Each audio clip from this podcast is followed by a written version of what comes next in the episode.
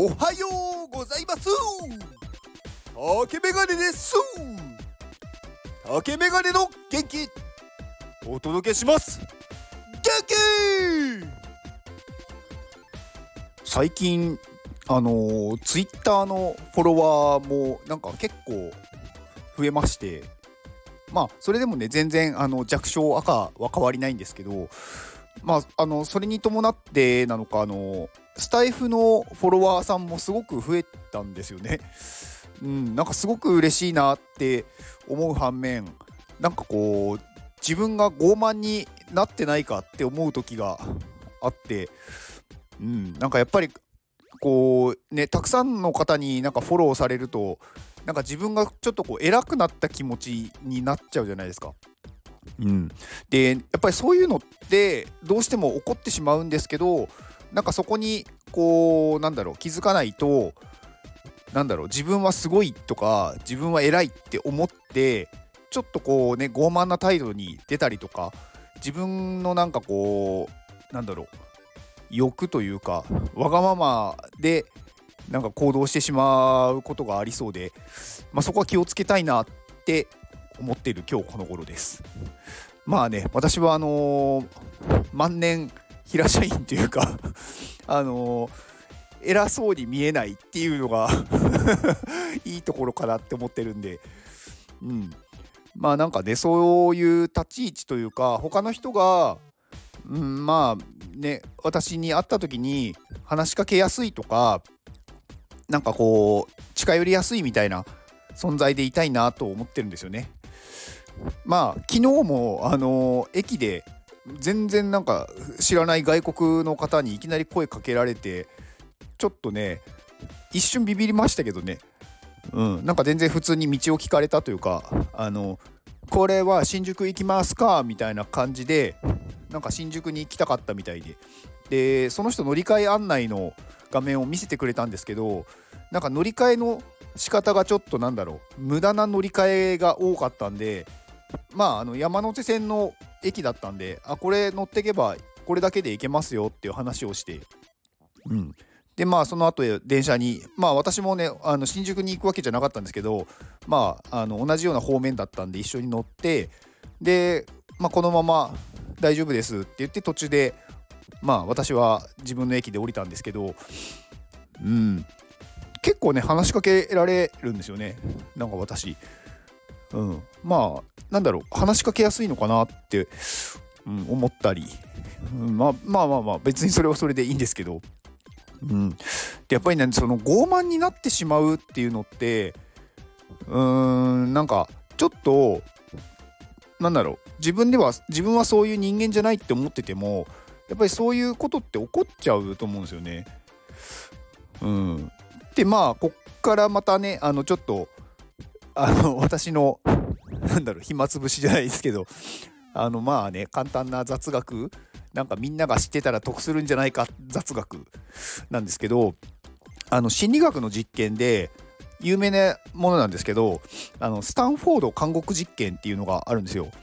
まあ結構ね、あのー、心理学好きじゃなくてもなんか聞いたことあるなっていう人もいると思うんですけどまああの私の放送はあの専門家が聞いてるわけじゃないんであのうんなんかねあの小学生とかそういう子どもたちにも聞いてもらってへえって思われるような内容にしようと思ってるんで話していきます。うんとまあ実験の内容としてはあのスタンフォード大学っていうまあ大学の地下にまあこう模擬刑務所なんかこう偽物の刑務所を作ってそこにあの心身ともに健康な人まああのまあ、何も病気を持ってない人で21人の学生をあの集めてでえ、ー、とまあ半々にして看守役と囚人役に分けたんですよね。でそこで2週間まああの生活生活というか2週間そこで、まあ、それぞれの役を演じてもらうっていう実験だったんですけど、まあ、時間が経過するとともにあの監修役だった人たちはまあどんどん本当にその監修っぽくなっていく。まあなんかこう囚人役の人に対してすごくこう命令口調だったりとかなんか侮辱的な発言をしたりとかなんかこう強制するようなことをしたりとか。で今度囚人役の人たちもそれに対して精神的にこうね苦痛を受けてなんかこうなんだろう結構こう辛いとかもう嫌だとかなんか精神的にもこう悪化していってしまってで挙句の果てにはね禁止されていた暴力とかまで発生した発生しちゃったからあの2週間経たないうちまあ大体6日だったかな。6日で中止になっちゃったんですよねこの実験が。うん、でまあこの実験から分かったことっていうのが、まあ、他人を服従させることができる人。まあそういう役割を持ってしまうとなんか人間っていうのはそういう役割になんかこう染まってしまって残忍な振る舞いもできてしまうっていうなんだろう事例としてまあ、そういう実験がありましたっていうのがあります。うんまあ、人間ってねそういうやっぱりのがあるんですよねそのなんだろう役割というかそういうところに立つと自分は偉いとかそういう感じになっちゃうんですよね。まあこれあの他にもねなんかあの別の名前でなんかヒブリス症候群とかまあ日本語だと傲慢症候群っていうものとか、うん、呼ばれるんですけどうん、だからそういうなんかちょっとねこう偉くなったというか、うん、そういう役割を与えられてしまうとそうしなきゃいけないって多分思い込んでそういうなんだろう人間を演じてしまうんですよね。でも演じてるとは本人は思ってないんですよね。演じてるというかなんかそういう振る舞いをしていいって思っちゃうんでしょうね。